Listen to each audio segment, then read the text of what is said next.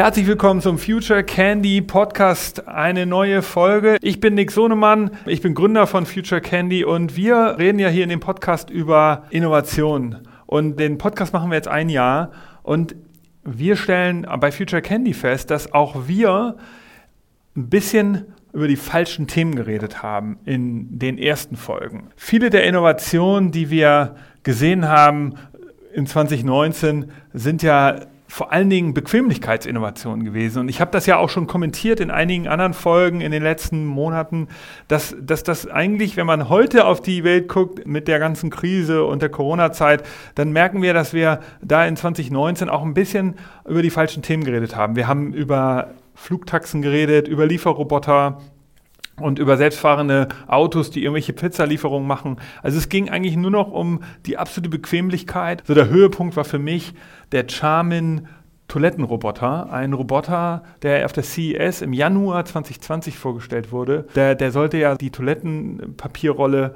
dann automatisch zur Toilette fahren. Wenn ich da also gerade sitze und da ist das Toilettenpapier alle, dann kommt so ein Roboter angefahren.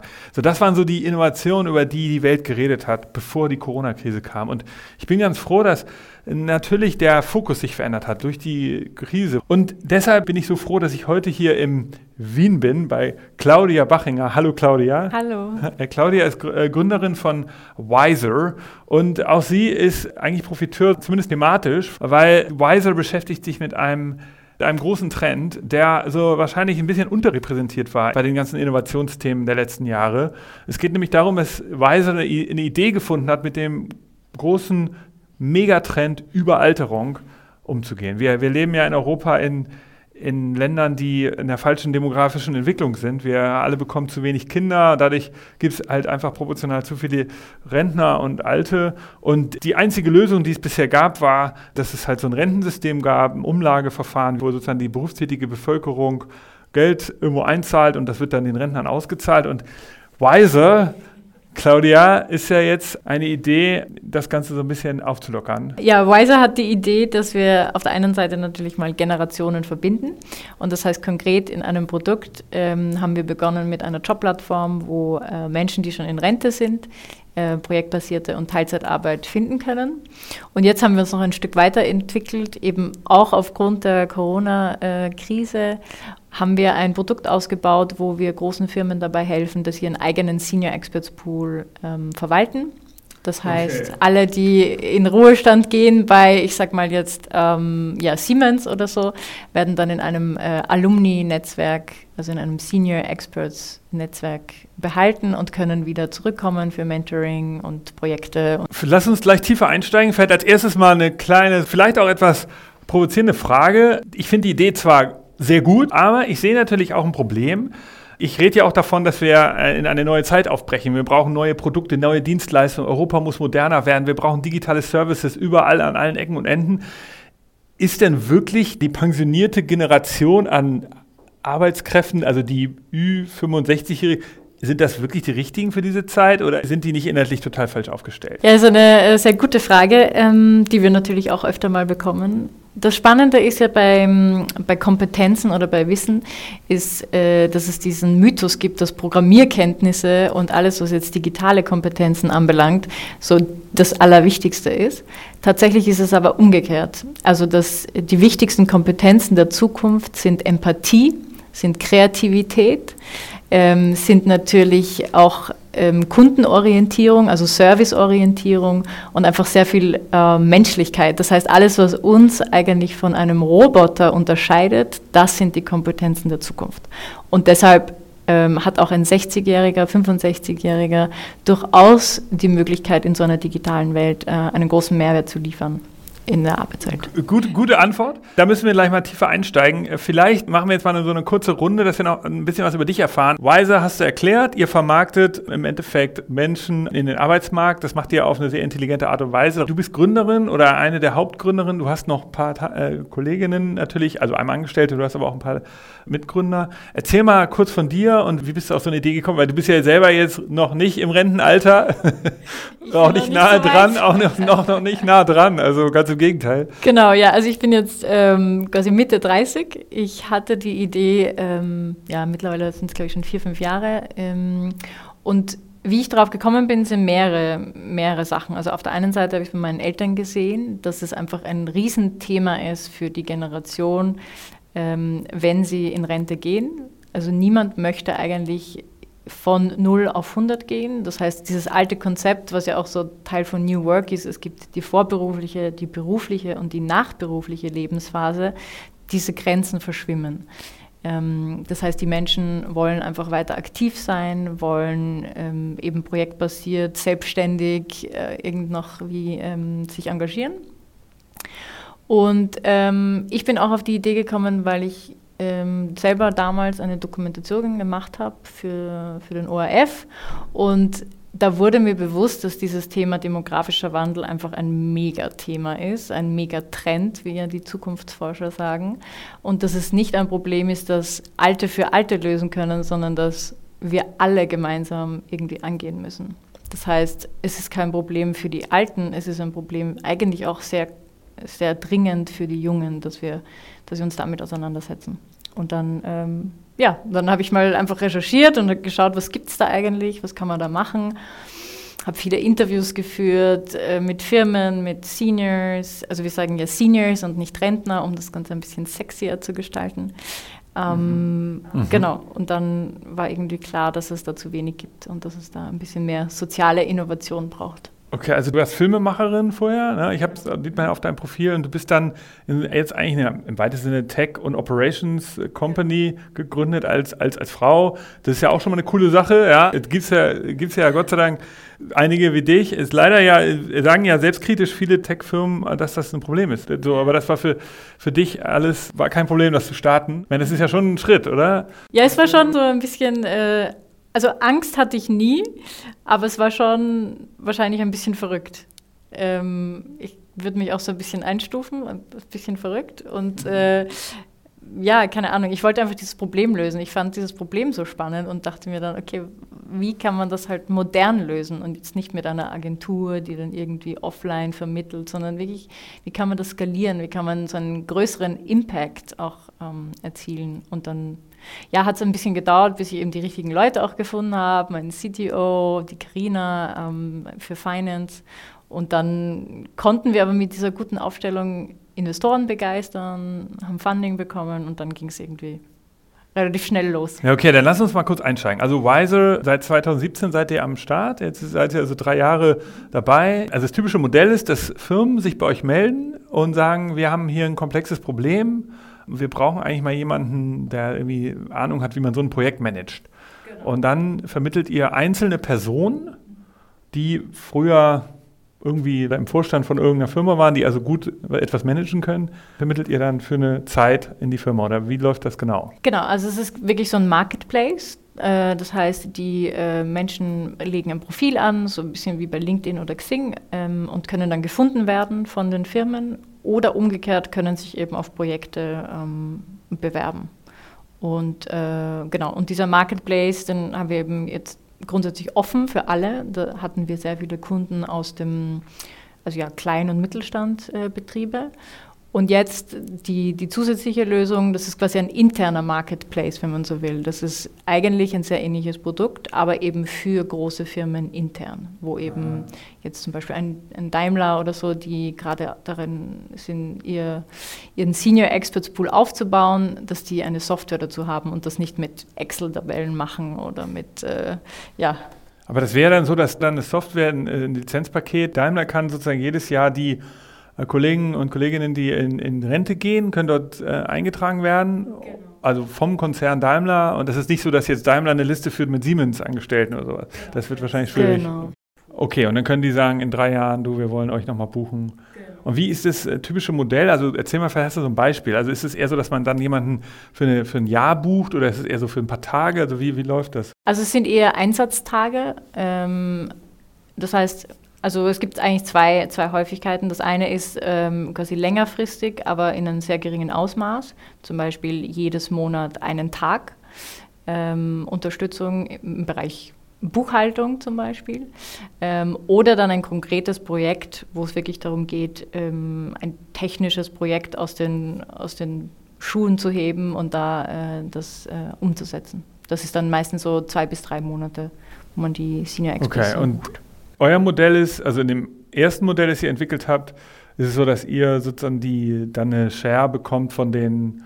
von den Stunden, die die, die, die bezahlt bekommen. Und das ist aber ein Fixum oder wird das immer frei verhandelt auf eurer Plattform? Ähm, also da haben wir vieles ausprobiert, ehrlicherweise. Zuerst hatten wir nur so Jobanzeigen, ähm, dann haben wir probiert äh, mit Provisionsmodell und dann sind wir wieder zurück zu den Jobanzeigen. Das heißt, ähm, die Firmen können kostenlos suchen. Wenn sie dann ein Profil finden, dann quasi werden sie erst in ein bezahltes Modell umgewandelt. Ah, okay. Du hast jetzt ein paar Mittelständler erwähnt. Kannst du irgendeinen einen Case so erzählen? Ähm, ja, also die meisten Kompetenzen, die, die tatsächlich dann fehlen, sind natürlich die technischen, wo wir wirklich von äh, Fachkräften reden. Also wenn es um Maschineninstandhaltung geht, das sind natürlich Service-Mitarbeiter, die dann wegfallen. Und das sind Maschinen, die über Jahrzehnte hin äh, so gebaut worden sind. Und das können dann die Jungen nicht mehr warten. Ähm, das gleiche gibt es im digitalen Bereich, also so COBOL-Entwickler oder sowas, die dann so alte Banksysteme irgendwie nochmal zum Laufen bringen müssen. Ähm, und dann aber das, was ich zu Beginn gesagt habe, diese wirklichen sozialen Kompetenzen, da geht es dann eher um Verkaufsmitarbeiter, ähm, gerade so technische Sales ist ein, eine ganz schwierige Position zu besetzen für viele, äh, weil es braucht auf der einen Seite technisches Verständnis, auf der anderen Seite sehr viele äh, sozialen Kompetenzen und Verhandlungsgeschick und so weiter. Ähm, genau. Einkauf, äh, technischer Einkauf ist auch ein, ein sehr stark gesuchter Case. Und äh, das ist aber jetzt nicht so, dass das so Coaches sind, sondern die sind wirklich operativ drin. Also sie kommen jetzt nicht hin und sagen so, ich halte mal einen Vortrag, wie man Sales macht, sondern die sitzen da dann dabei und machen das. Also wir haben auch bei uns im Team äh, den Dietmar, der uns im Sales unterstützt und den Edmund, der uns äh, der war eigentlich Finanzvorstand in einem großen österreichischen Konzern und er liebt es einfach, Dinge zu sortieren und zu ordnen. Und bei uns macht er die Vorbereitung für die Buchhaltung. Also ist viel zu überqualifiziert, aber ist halt ein super schöner Use Case und für uns als Startup top. Also das ist ja cool. Aber es ist natürlich auch, wir reden ja bei Future Candy auch von so einer Innovationsregel, die heißt Eat Your Own Dog Food. Also wenn du als Konzern oder Startup innovierst, musst du auch deine eigenen Produkte nutzen. Und das ist ja ein schönes Beispiel, wo ihr sagt, so, ihr nutzt sozusagen eigentlich den Marketplace für das eigene Produkt. Das ist ja perfekt. Wie kriegst du den Marktplatz voll? Also ist nicht diese Zielgruppe schwierig zu erreichen? Wie, wie sprichst du die an? Ja, könnte man meinen. Äh, am Anfang dachten wir auch alle, dass es am schwierigsten ist, quasi die äh, Senior Talents oder Senior Experten zu, zu gewinnen. Tatsächlich ist es andersrum. Also die äh, Seniors erreichen wir super gut wir, über Pressearbeit, über Content, über ähm, am Anfang haben wir auch Events gemacht. Äh, E-Mail-Marketing funktioniert wirklich richtig gut bei der Zielgruppe und Facebook also wir haben sehr viele, ja, wir haben extrem viele Conversions über Facebook. Ähm, und selbst YouTube war auch sehr erfolgreich, weil die User die Videos wirklich von Anfang bis zum Ende durchgesehen haben und nicht geskippt haben, wie es ja die Jungen die ganze Zeit machen. Äh, die größte wachsende Gruppe auf YouTube ist auch die Zielgruppe über 65.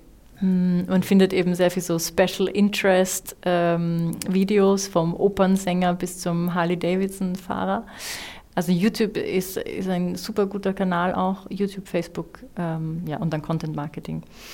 Und was aber viel schwieriger ist, ist tatsächlich die Firmen ähm, zu überzeugen von dem Mehrwert, also die Eingangsfrage, die du gestellt hast, von dem Mehrwert von älteren Arbeitnehmern. Und da ist halt Österreich und Deutschland sind da wirklich sehr, sehr weit zurückgelegen.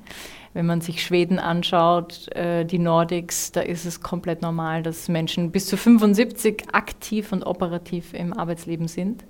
Und da haben die Österreicher und die Deutschen einfach noch immer diese mentale Hürde von diesem Konzept, äh, mit 60 oder mit 65 gehe ich in Rente und dann ist aus. Und äh, das sieht man leider in den Firmen immer noch sehr. Ja, also ich hätte jetzt vermutet, dass sich das so ein bisschen geändert hat. Also ich weiß, dass mein, mein Vater davon immer geredet hat, dass in seiner Firma damals, als er war ich jünger natürlich, da sind dann Leute mal entlassen worden, die waren über 15, die dann wirklich keinen Job mehr gefunden haben, so ganz schlimme Schicksale, das waren so Freunde von ihm, die waren über 50 oder so. Und dann dachte, oh Gott, das ist jetzt natürlich alles so 20 Jahre her. Aber dann hatte ich den Eindruck, okay, das hat sich ein bisschen geändert.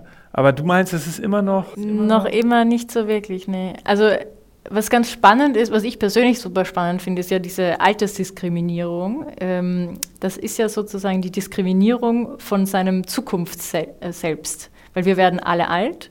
Das heißt, wenn ich mir jetzt nicht vorstellen kann, wie ich mich fühle, wenn ich 50 oder 60 bin, dann diskriminiere ich äh, quasi ältere Menschen, weil ich mir nicht vorstellen kann, dass ich dann noch lernen kann oder dann noch innovativ sein kann oder dann noch digitale äh, neue Dinge ausprobieren kann. Und, und das finde ich so eine spannende Komponente und das merkt man ganz stark, wenn du gerade in Personalabteilungen dann oft eher jüngere Menschen hast, die Recruiting machen, die sitzen dann einem 60-Jährigen oder 65-Jährigen ganz anders gegenüber, weil sie oft mal Angst haben, wenig Erfahrung haben, nicht wissen, welche Fragen sie stellen sollen, was eigentlich wichtig ist, etc.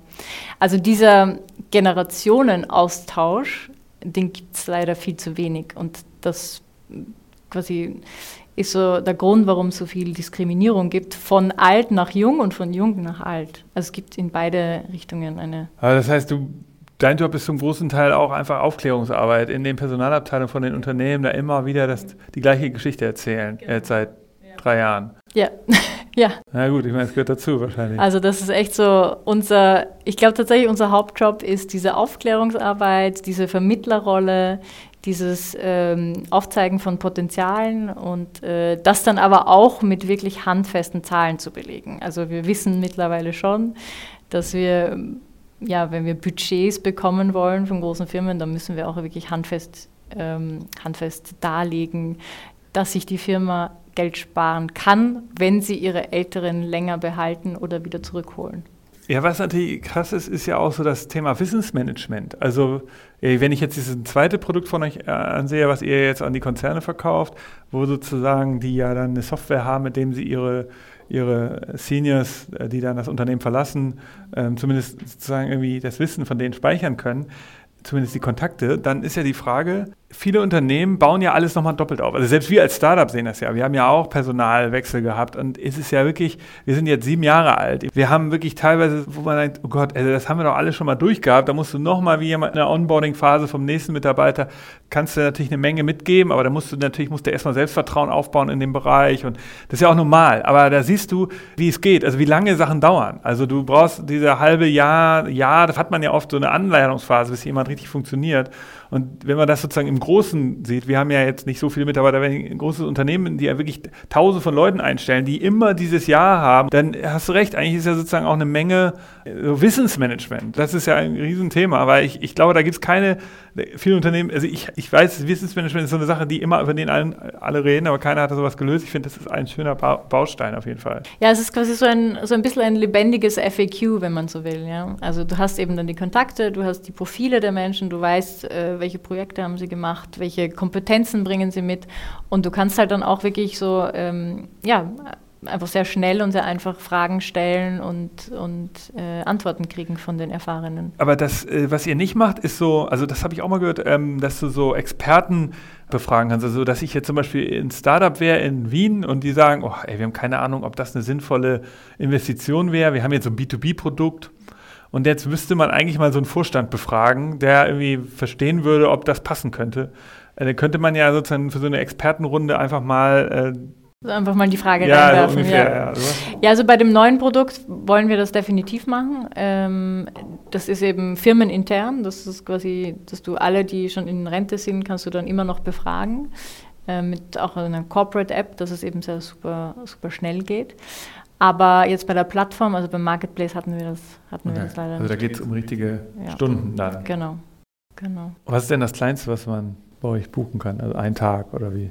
Ach so, nein, auf der Plattform ist es tatsächlich so, dass du ähm, jetzt noch immer Job, Jobanzeigen oder Bezahlmodelle äh, einkaufst. Also du kannst dann so viel wie möglich beauftragen.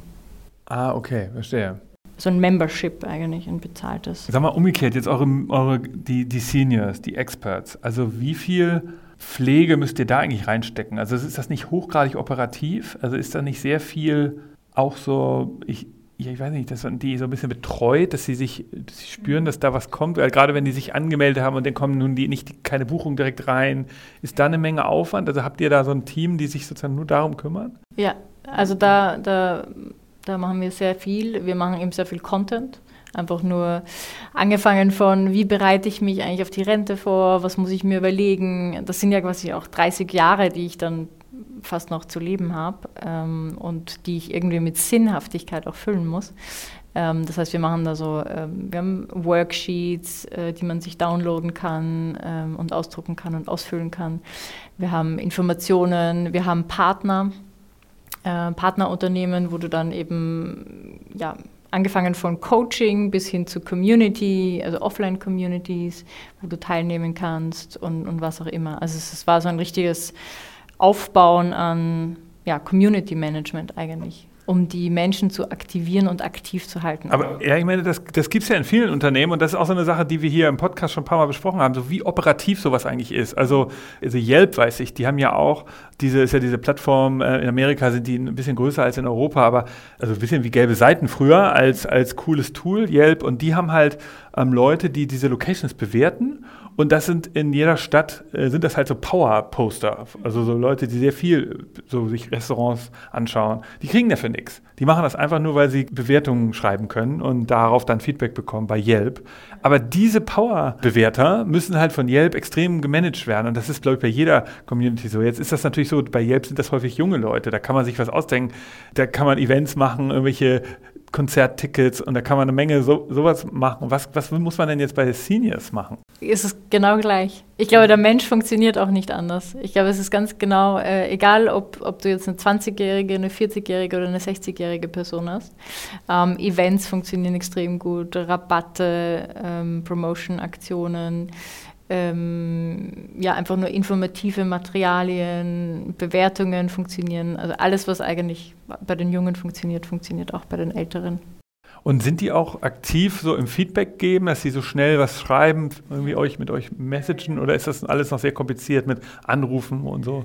Nee, also wir haben schon auch Anrufe und wir haben auch viele E-Mails. Wir hatten auch schon Menschen, die wirklich bei unserer Adresse dann gestanden sind, was natürlich für Startups auch sehr lustig ist, wenn ja. dann wirklich jemand ähm, zur Firmenadresse kommt.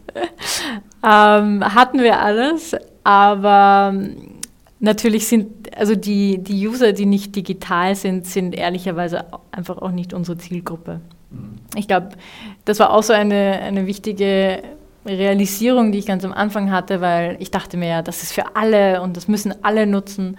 Aber äh, zu verstehen, dass deine User dann nicht, nicht die sind, die eben nicht digital sind, weil du kannst nicht alle erreichen, du kannst nicht alle aufklären und du kannst nicht jedem quasi Rentner oder Rentnerin äh, beibringen, wie man ein Smartphone verwendet. Das heißt, unsere Core-User sind natürlich digital und sind sehr interessiert an solchen Dingen und auch Genau, und haben kein Problem mit einem Chat zu schreiben oder so. Okay, okay, okay. Und wenn sich jetzt jemand bei euch anmeldet, dann müsst ihr den auch irgendwie qualifizieren? Also fahrt ihr dann dahin und schaut euch den an oder so? Nein. Nein, wir haben mal überlegt, dass man so ein, äh, dass man schon auch ein Rating-System einführt. Mm, das ist halt ein bisschen problematisch, wenn man dann beginnt, Menschen zu raten. Ehrlicherweise. Das gibt es halt dann natürlich auf Upwork und so weiter, auf diesen ähm, Freelancing-Plattformen. Ähm, ja, also bisher hatten wir noch keine Probleme und das Profil ist auch relativ komplex auszufüllen. Das heißt, Sie müssen sehr viel ähm, an Informationen preisgeben und das sortiert sich dann auch irgendwie ein bisschen aus. Okay. Also bisher hatten wir noch keine Probleme. Das ist dann so wie bei LinkedIn, wenn einer halt ein gutes Profil hat, weil da die wichtigsten Sachen draufstehen, dann ist es halt beliebter und weil er selber da auch aktiv was postet. Kann er selber posten? Noch nicht. Aber kommt auch. Das würden wir gerne machen. Also wir haben ein Community-Forum, da geht das. Das ist ähm, aber derzeit noch nicht so, also nicht wie, nicht wie auf LinkedIn. Das hatten wir noch nicht. Das ist ja dann so wahrscheinlich in Zukunft, ist es ja bei dir auch so ein War for Talents dann. Also wenn ich jetzt überlege, dass irgendein so Vorstand von der ersten Bank oder so in Rente geht, dann müsst ihr wahrscheinlich so am Tag eins da stehen und versuchen, dass er bei euch auf die Plattform kommt. Wenn jetzt Leute sehen, dass das ein Markt ist, dann steht ja sofort da Begehrlichkeiten, oder? Ja, ja, klar. Also das ist das Ziel natürlich, ja. Und deshalb eben auch diese, ja, diese ganze, das ganze Investment in, in die Marke und wirklich in diese Coolheit der Marke auch. Ähm, für uns war halt von Anfang an klar, wir wollen wir wollen eben innovativ auftreten und nicht so wie das Arbeitsmarktservice oder andere äh, Institutionen, die sich ja auch mit älteren Zielgruppen beschäftigen. Also für uns war schon wichtig, dass wir wirklich, ähm, ja, dass wir einen englischen Namen haben, der für viele zwar nicht auszusprechen ist, aber egal. Wiser merken sich dann doch irgendwie äh, viele. Wieso? Was, was sagen die Leute? Ja, viele sagen halt äh, Wiese oder WISR, das ist halt ähm, schon, passiert sehr oft. Okay. Aber ähm, ja, also wir wollen das einfach sehr cool machen und eben auch die Kommunikation so entsprechend machen, dass es auf der einen Seite aufklärend ist und wir ihnen auch erklären, was ein Browser ist oder was jetzt ähm, diverse digitale Begriffe heißen, aber dass es eben auch nicht so wirkt, dass es von oben herab ist und so wir die Jungen wissen es besser als ihr die Älteren. Und ähm, ja, das ist so eine Balance, die wir eben halten müssen zwischen cool, digital und innovativ und aber trotzdem ähm, wertschätzend. Wir wollen ja auch immer so ein bisschen lernen, wie Innovationen funktionieren. Jetzt, also was mir halt wichtig ist, in dem Podcast auch zu zeigen, also wie, wie operativ Sachen sind. Also, dass man, dass du jetzt erzählst, ja, wir müssen da extrem viele Sachen beachten und lernen daraus, dann müssen wir wieder was ändern. Jetzt ist es ja so, wenn, wenn du jetzt auf dem anderen Arbeitsmarkt guckst, also für deine eigene Firma, Mitarbeiter, ja, die sind ja wahrscheinlich jetzt auch nicht so bekannt mit dem Thema. Suchst du da spezielle Leute? Also müssen die irgendwie Erfahrung mit dieser Industrie haben? Oder sagst du, nee, Hauptsache die sind sozusagen Startup-affin und ähm, und die haben Interesse am Personalmarkt insgesamt? Oder ist es, ist es irgendwie, musst du sozusagen in, an alle Richtungen Aufklärung betreiben? Einmal bei deinen Unternehmerkunden, dann natürlich die Seniors, die irgendwie da auf die Plattform kommen und dann auch noch Mitarbeiter. Ist das, ist das ein Problem? Ehrlicherweise, ähm, diese Frage wurde mir noch nie gestellt, das ist eine gute Frage, aber dieses Problem hatte ich noch nie, weil wir bekommen sehr, sehr, sehr viel Initialbewerbungen von ganz vielen jungen Leuten, aber auch, ähm, also mit jung meine ich jetzt so Millennials, ähm, aber auch ja zwischen 40 und 50 und dann natürlich Seniors auch. Also wir bekommen sehr viel Initialbewerbungen und das reicht mir persönlich. Also wenn jemand sich einfach nur selber für das Thema interessiert, dann, dann ist das äh, Motivation genug für mich. Okay, cool. Das ist ja interessant. Die Marke, das ist eben das Positive, wenn man so eine Marke aufbaut und dann auch wirklich auf vielen Events spricht und das Thema, so, also sehr viel Bewusstsein schafft, dann gibt es immer wieder Menschen, die halt sagen, ach ja, meinem Vater geht es auch so oder ja, meiner mhm. Mutter geht es auch so oder ähm, ja, meine Nachbarin, äh, die würde auch gern noch was machen. Also es gibt dann schon sehr viel Identifikation mit dem Thema. Okay, so einfach so aus, aus der eigenen Familie sozusagen. Genau. Also dieser Purpose, den wir ja quasi ähm, vertreten, den, der spricht sehr viele Menschen an. Eine Frage nochmal. Also, ich habe mal einen Vortrag gehört über die sogenannten Blue Zones. Es gibt, glaube ich, drei oder vier Bereiche auf der Welt, wo Menschen überdurchschnittlich alt werden im Verhältnis zu anderen Bereichen auf der ganzen Welt. Und eine Blue Zone ist, ist in Japan, eine ist in, auf Sizilien, glaube ich, eine ist in, in Amerika, ich glaube Florida. Aber nur ein ganz spezielles Gebiet von Florida. Es kann sein, dass es noch eine vierte gibt, die mir jetzt nicht einfällt. Da wurde halt untersucht, was so Besonderheiten sind, warum Menschen da auf einmal durchschnittlich 90, 97, 98 Jahre alt werden. Teilweise noch viel älter. Und da gab es halt so ein paar Sachen, waren, eine waren, die Menschen haben da extrem enge Communities, also es gibt nicht so diese Großstadtverhalten, es gibt sozusagen die Akzeptanz in allen äh, Altersschichten, also man hängt ja auch als junger Mensch mit Älteren rum. Ähm, dann ist es auch so, Alte sind sehr akzeptiert, ja, da in, genau in diesen Gebieten. Und das vierte waren natürlich auch körperliche Sachen. Also die haben auch immer eine Aktivität. Also erstmal sind es häufig so, in Italien war das so, da war alles sehr bergig und die mussten halt jeden Tag mit dem Rad oder irgendwelche Treppen steigen. Sie mussten sich auch, die Alten mussten immer in Bewegung bleiben.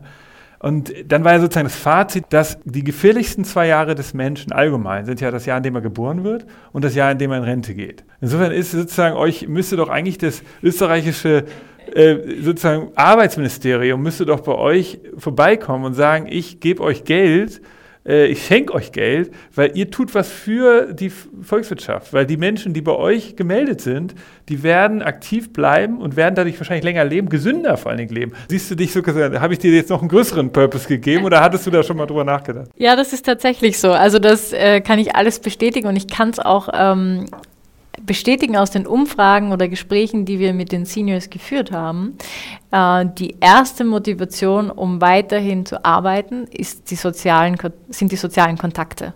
Also das ist ein ganz wichtiger Punkt. Das zweite ist dann die Wertschätzung für die Kompetenzen. Das dritte ist ähm, die physische und mentale Gesundheit.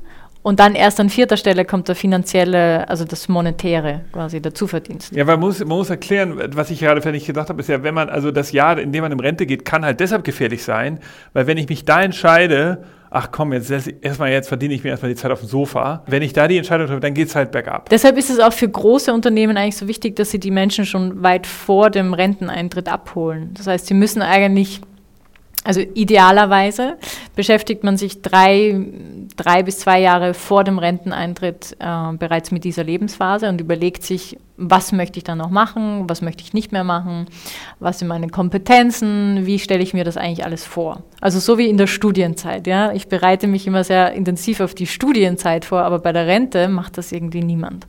Also das müsste eigentlich schon viel früher passieren. Dann ist der Renteneintritt, dann gibt es meistens so eine Honeymoon-Phase nennt man das. Also da freuen sich alle, das ist irgendwie, da geht man reisen, da äh, hängt man mit seinen Kindern ab und äh, sitzt im Garten. Ähm, das dauert dann meistens so bis zu sechs Monaten. Und dann ist es aber wirklich so, dass die Menschen entweder sehr depressiv werden, ähm, es gibt auch sehr hohe Suizidraten in, dem, in, dem, in diesem Alter. Okay. Ähm, oder die Menschen ähm, ja, machen halt gar nichts mehr und und bleiben einfach nur noch zu Hause. Und dann geht es eben auch physisch äh, sehr stark bergab mit der Gesundheit einfach. Ja, insofern, also ihr helft ja bei genau diese Probleme. Wenn Leute wahrscheinlich auf eurer Plattform Projekte bekommen, dann hast du da eine persönliche Geschichte? Also kennst, kannst du da uns vielleicht irgendwas so beschreiben? Ist da eine Sache, die dir so einfällt, wo du sagst, da gibt es einen Herrn oder eine Dame? ja, also bei mir war es meine Oma eben. Okay. Äh, das ist halt eher eine traurige Geschichte, deswegen erzähle ich sie dann nicht so, aber ähm, meine Oma ist eben auch mit 60 in äh, Pension gegangen und äh, wurde dann eben auch schwer äh, depressiv. Also das Thema Altersdepression ist eben so ein großes Thema und ich habe das einfach miterlebt, wie schnell dieser Verfall ist, äh, auch der psychische Verfall bei Menschen. Und ähm, also in meinem Fall, meine Oma hat sich dann auch wirklich dazu entschlossen, das Leben äh, aufzugeben.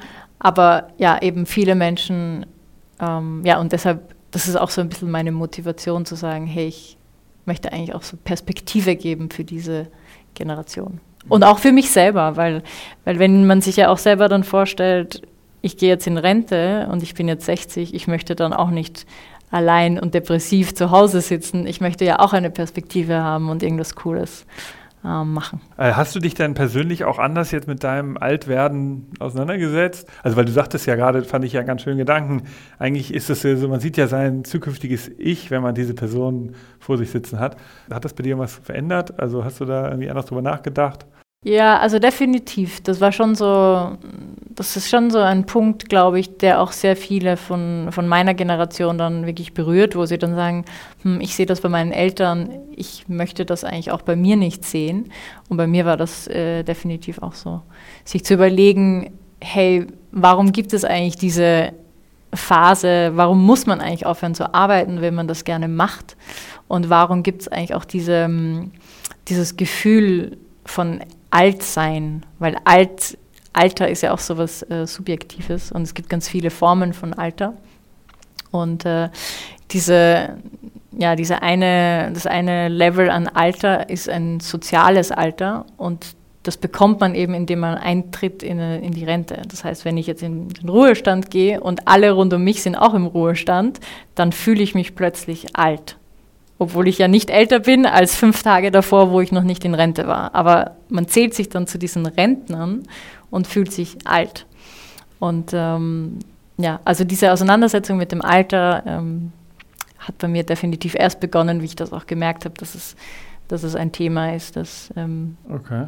Okay. Ja, für viel, für viel, ähm, für, für Systeme und für die Individuen eine Belastung ist, anstatt es zu sehen als Potenzial. Ich weiß, in, äh, in Japan, weil die ja noch schlimmer überaltert sind, gibt es ja schon Startups, die so zeigen, wie es ist, alt zu sein. Da gibt es dann, die haben so Anzüge entwickelt, die man so als junger Mensch anziehen muss, damit man ein Verständnis hat dann gehen auf einmal die Arme nicht so richtig hoch und die Beine sind schwer und man Aufstehen ist schwer. Aber so, sowas hast du noch nicht gedacht als Einstellungstest für deine Mitarbeiter. Oder, oder dass du das mit das zum Kunden nimmst. Dass du mit zum Kunden zu deinen Unternehmen. Aber ich hatte diesen Anzug tatsächlich schon mal an, ja. ja? Auch damals für diese Dokumentation. Äh, Gerd hat das, glaube ich, also Gerd, der Altersanzug. Ja, und äh, wie ist Ja, ist ganz schräg, wenn man dann irgendwie nicht sieht und sich behäbig ähm, äh, ja, nicht bewegen kann. Das ist schon, ist schon, macht schon ein bisschen Angst auch. Und deshalb glaube ich auch, wenn wir alle irgendwie aktiv bleiben, mental und, und physisch, dann bleibt uns das bis zu einem großen Teil erspart. Erzähl noch mal ganz kurz was zum Thema Kunden. Also die, du hast ja gesagt, dass du da auch viel Aufklärung noch leistest, aber was sind so deine, deine, deine typischen Kunden? Sind das die, die ganz großen Unternehmen? Also in Deutschland würden wir sagen, die DAX 100, sowas oder eher Mittelständler oder und wie, wie machst du das? Wie, wie kriegst du die eigentlich? Musst du das durch Vorträge denen das Bedürfnis erklären oder läuft es auch so, dass sie reaktiv zu dir kommen? Ja, also am Anfang mussten wir sehr viel Vorträge halten und äh, auch sehr viel direkten Outreach, also ähm, einfach aktiv auf die Firmen zugehen. Und wie gesagt, bei der Plattform, ähm, da sind es eher Mittelstand, weil natürlich der Fachkräftemangel eher Klein- und Mittelstand betrifft als die größeren. Ähm, aber jetzt für dieses äh, neue Produkt, da reden wir nur mit, mit Firmen, die über 3000 Mitarbeitern haben. Also, äh, und da kommen aber auch manche wirklich inbound. Also mittlerweile kennt man so ein bisschen unsere Marke, man weiß, wir machen was mit dieser Zielgruppe und die Firmen kommen dann und fragen, also jetzt zum Beispiel die Porsche Holding war so ein, ein Beispiel, die kommt halt dann auf uns zu und sagt mal, hey, ihr macht da irgendwas, äh, können wir mal mit euch, mit euch reden, wie und was ihr macht. Ihr seid ja in der Dachregion aktiv oder noch ja. weiter? Genau, ja. In der Dachregion hauptsächlich, okay. ja. Dann gib uns mal so einen kleinen Ausblick. Was, was, was planst du? Also was sind so einmal jetzt die Software, die's, äh, äh das, die du an die Konzerne verkaufen willst, damit sie sozusagen, äh, das ist dann Lizenzmodell, nehme ich an, einfach für je nachdem, genau. wie viele Leute sie da listen oder wie läuft das dann? Genau, es ist eine Jahreslizenz. Also wir haben dann so eine, ein Initialpaket, da machen wir einen Workshop äh, mit, mit den Abteilungen, damit wir auch verstehen, was eigentlich so wirklich das Bedürfnis ist und wer muss da alle mit einbezogen werden. Das ist ja bei so großen Enterprises äh, auch ein ziemlich politisches Thema, weil du brauchst ein bisschen die Kommunikationsabteilung, die dafür sorgt, dass alle Bescheid wissen. Du brauchst die HR-Abteilung, die Personalabteilung, die die rechtlichen Themen ähm, umsetzt, beziehungsweise die Prozesse. Und dann musst du natürlich auch, ähm, ja, du musst den Betriebsrat eigentlich auch mit einbeziehen. Also der könnte auch noch was dagegen haben. Ja, die brauchen wahrscheinlich auch ein Community Management. Die wollen auch Informationen, genau, die wollen auch Informationen an ihre, also du hast sehr viele Stakeholder, die musst du dann alle abholen. Das heißt, das machen wir in einem Initialpaket ähm, quasi. Und dann sind es jährliche Lizenzen, die aber nicht äh, auf pro Kopf berechnet werden, weil wir natürlich nicht wollen, dass die, Mitarbeiter, äh, die Firmen dann beginnen, okay. weniger Seniors zu erlauben. So, wie macht ihr es dann? Nach den Zugängen oder wie, wie viel? Genau, nach den Firmenzugängen. Genau. Also wie viele Mitarbeiter genau. in der Personalabteilung? Genau. Okay. Und ähm, okay, das ist eine Sache, die jetzt kommt. Und was, was kommt noch? Das ist, nein, das ist schon, das ist schon der große Fokus bei uns. Also ähm, das ist auch äh, komplex genug. Wir müssen auch noch äh, ein bisschen besser verstehen, was wirklich ähm, industriespezifische Bedürfnisse sind zum Beispiel. Also brauchen die Automobilzulieferer oder die Automotive Industry das gleiche wie die Pharma Industry. Das, das sind alles noch so ein bisschen Fragezeichen, die wir uns anschauen müssen. Ich bin ja sowieso erschüttert äh, zu sehen, dass ja, also so ein LinkedIn-Profil ist ja immer viel besser ausgestattet mit Informationen, als was so eine Personalabteilung teilweise weiß über ihre eigenen Mitarbeiter. Also es gibt Gott sei Dank da so ein paar Unternehmen, also die sich daran getraut haben. Ich weiß, also ganz konkret gesehen habe ich es von Oracle die haben halt eine ganz coole Software, so eine, eigene, so eine Art Social Network für meine Mitarbeiter. Aber es ist tatsächlich mega komplex, weil du hast recht, gerade bei großen Konzernen ist da natürlich der Betriebsrat dabei. Was darf da drin stehen? Ähm, äh, sowas wie ein grünes Lämpchen, dass der jetzt on ist oder so, dass man nicht sehen kann, wann der sozusagen erreichbar ist und so. Also ganz viele technische Probleme bei Unternehmen. Wäre das nicht auch noch ein Kanal, dass ihr sagt, wir gehen eigentlich zu den Hersteller von so größeren HR-Software. Ja, da, da müssen wir natürlich Schnittstellen bauen, ja. Für, für Workday, Oracle, was auch immer es da sonst noch gibt. SAP. Aber es ist echt krass, dass das eigentlich so hinterherhängt, ne? Ja, also das fasziniert mich auch immer, dass die Personalabteilungen, die, die ich meine, sie waren halt lange Zeit einfach nur unter Anführungszeichen bessere Sachbearbeiter und kommen halt aus dem Administrativen. Ähm, und deshalb wurden sie, glaube ich, auch immer vernachlässigt. Und deshalb ist es einfach wirklich schockierend, wie wenig Innovation im Personalbereich eigentlich passiert.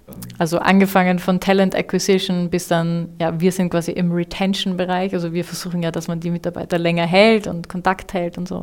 Also dieser ganze, dieser ganze Zyklus ist eigentlich, da gibt es noch sehr viele Bereiche, wo man sich äh, was einfallen lassen muss. Naja, ich weiß. Also wir hatten das Thema schon mal im Podcast mit Edgar, der über Learning äh, geredet hat. Und da ist uns auch aufgefallen, dass das alles noch so klassisch auch äh, funktioniert, obwohl ja schon so viel Modernes da draußen ist. Also Leute können sich auch weiterbilden im Job und das neu erlernte Wissen muss dann sofort natürlich auch gespeichert werden, dass man weiß, dass der das kann. Das muss dann im Unternehmen bekannt werden. Ich glaube, das ist, ist echt krass, wie wenig da noch passiert. Und ich finde das so erschütternd, weil das ist am Ende das Problem äh, in Europa, dass wir ich behaupte, die Ingenieure, die wir haben, die sind nicht schlechter als die im Silicon Valley oder in China.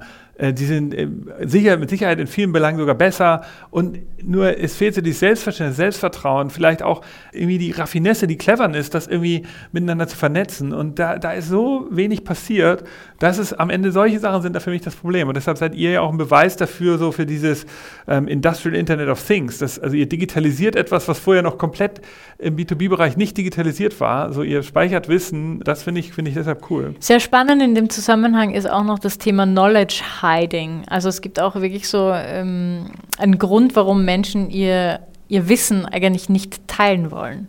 Okay. Und, ähm, und deshalb ist es halt nicht nur ein, ein technisches Thema, sondern es ist halt auch ein soziales Thema. Aber wie kannst du das nochmal erklären? Wie meinst du das? Also so aus, als Eitelkeit oder aus Angst? Auch, ja. Also es gibt ähm, mehrere, es gibt vier Gründe, warum man sein Wissen zum Beispiel nicht teilen möchte. Äh, persönliche Gründe. Also das hat dann oft mit Stolz oder mit ähm, ja, fehlender Empathie oder so zu tun. Es gibt einen Job, äh, eine Jobbeziehung. Das heißt, wenn ich in einem Job bin, der einfach sehr komplexes Wissen verlangt und wo ich zum Beispiel auch privilegierte Informationen habe, die ich nicht teilen darf. Ähm, das ist also job-related. Dann gibt es noch ähm, ähm, Coworker-related, das heißt, ich möchte eine andere Person entweder schützen oder es gibt einen Konkurrenzkampf mit anderen Personen. Das kann auch ein Grund sein, warum ich mein Wissen nicht teile. Und das letzte ist eben Organisations-, also Organization-related, dass ich einfach äh, aufgrund der Kultur, die in diesem, in dieser Firma vorherrscht, dass es einfach nicht gefördert wird, dass man sein Wissen teilt und dass man kooperativ arbeitet und dass es einfach sehr hierarchisch ist und dadurch eben ähm, einfach auch kein Wissen geteilt werden kann, weil die Menschen natürlich Angst haben, dann ihre Position zu verlieren oder aufzusteigen, abzusteigen, wie auch immer. Und, und das ist ein Problem, das du siehst und das. Das bedingt eben auch, dass in Europa, glaube ich, weil du vorhin gesprochen hast, äh, warum, warum wir so in vielen Sachen ein bisschen hinten nach sind, ähm, durch diese Tatsache, dass wir unser Wissen nicht teilen, ähm, gibt es auch eben unter Umständen weniger Innovationen, die, die disziplinär, interdisziplinär sind oder die übergreifend sind für nicht nur eine Abteilung, sondern für das ganze Unternehmen. Und das ist eine Besonderheit, die du jetzt beobachtest, die in Europa siehst, die eben nicht in in Amerika vielleicht nicht so stark äh, verankert. Okay, interessant. Also Google zum Beispiel, bei Google ähm, habe ich viele Interviews geführt, auch mit Senior-Ingenieuren, also mit äh, älteren Ingenieuren, die kurz vor der Rente sind. Und die meinten halt, wenn sie weggehen, dann ist das gar nicht so ein großes Wissensthema bei Google jetzt spezifisch, weil alles Wissen immer geteilt wird. Also alles ist kollaborativ, alles ist, ähm, wird irgendwie mit einem Team geteilt. Es gibt nie nur einen Wissensträger, der dieses spezifische Wissen hat. Und in vielen, sage ich jetzt mal, Old Economy äh, Firmen, jetzt äh, in, in, Österreich oder in Deutschland, gibt es halt dann so große Konzerne, wo dann oftmals nur eine einzige Person dieses Wissen besitzt und das wurde nie geteilt und dann geht diese Person in Rente und das ist alles weg. Und ähm, also es ist sehr kulturabhängig einfach. Das ist ja interessant. Knowledge Hiding, das war mir noch nie, ist mir noch nie. Okay, da, da lernen wir was komplett Neues hier im Podcast, liebe Hörer. Das ist äh, Knowledge Hiding als sozusagen kulturelles Problem in Europa dass aus verschiedenen Gründen ähm, Leute eben nicht alles sagen oder tun, was sie wissen. Und das im Endeffekt löst du das Problem ein bisschen, weil du natürlich die, die, das Wissen Transparenz machst. Also bei dir auf der Plattform können sie ja relativ frei dann ihre Kompetenz angeben. Das heißt, also das persönlich, also wenn es pers also person-related ist, wenn es sich auf die Person bezieht, das können wir natürlich nicht lösen, weil entweder jemand möchte teilen oder nicht. nicht. Aber ähm, so das Organisation und Job und äh, Coworker, also Mitarbeiter-Thema, das fällt natürlich weg, wenn eine Person quasi mal im Ruhestand ist ähm, dann gibt es ja viele, viele Themen nicht mehr. Dann hat man quasi zum Beispiel, dass man aufsteigt auf der Karriereleiter oder absteigt, das hast du dann nicht mehr. Du bist ja quasi im Ruhestand. Genau, deshalb meine ich, deshalb fällt das raus. Interessanter Punkt. Das wusste ich nicht. Also ich suche ja nach immer nach so neuen Bausteinen, die mir irgendwie so ein Bild geben und das ist ein neuer Baustein in meinem, meinem Wissen, muss ich sagen. Das war mir gar nicht so klar. Interessant und logisch.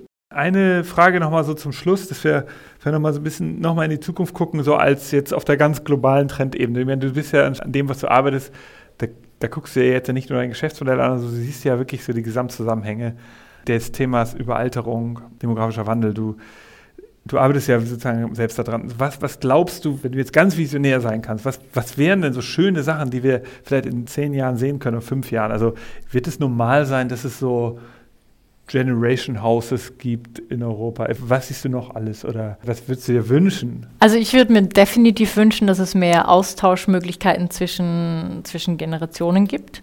Ähm, das kann jetzt über Generation Houses sein, also wo mehrere Generationen wieder in Häusern äh, zusammenleben.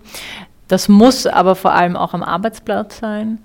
Ähm, und ja, und das muss einfach äh, gesellschaftlich äh, unterstützt werden. Und ein ganz wichtiger Punkt meiner Meinung nach dafür ist auch die Digitalisierung von durch alle Generationen hindurch. Also die digitale Inklusion von Menschen ist ja auch ein Bereich von, von dem Thema Smart City. Und das müssen sich einfach die, die ganzen äh, Städte vornehmen in Europa. Und das bedeutet nicht nur die Jungen quasi digital zu machen, sondern eben vor allem auch die Älteren, äh, da die digitalen Kompetenzen zu schulen und den Austausch zu fördern. Cool. Ja, also Digitalisierung ist ja eh ein Riesenthema und ähm, auch unser Thema. Insofern. Ja, eben. also ich finde, das ist schon ähm, eine wichtige Aufklärungsarbeit, die ihr da auch macht.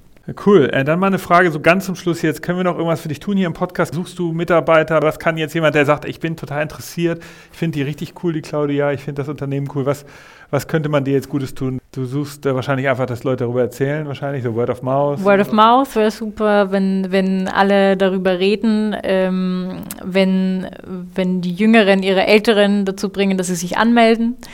Ähm, und natürlich Firmen, die mit uns reden wollen. Darauf freue ich mich am meisten. Ja, ihr seid in Deutschland aber auch schon vernetzt, ne? wahrscheinlich seid ihr. Ja. ja, ja. Wir haben auch Investoren, die aus Deutschland sind. Wir haben viele Hörer aus Indien, habe ich gesehen. Also da seid ihr, ja, deutschsprachige Community da anscheinend. Oh. ja, Indien ist eines der wenigen Länder, wo wir nicht viel machen können, weil die sind nicht so alt wie wir. Also da ähm, gibt es äh, verhältnismäßig viele, viele junge und weniger ältere. Japan wäre wahrscheinlich noch so ein Japan Zielland. Ne? Japan ist super spannend, Südkorea ist super spannend, Amerika äh, ist, ist mega spannend. Aber ist auch eine jüngere da gehen Wann ist denn eigentlich ein Land überaltert? Vielleicht, das waren das mal so, so harte Fakten.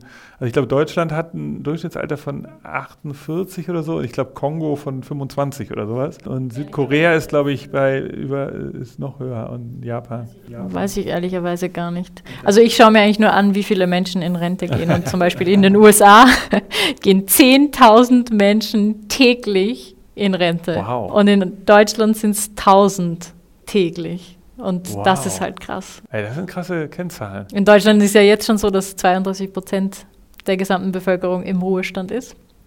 Und es gehen täglich 1000 in Ruhestand. Und das ist halt krass.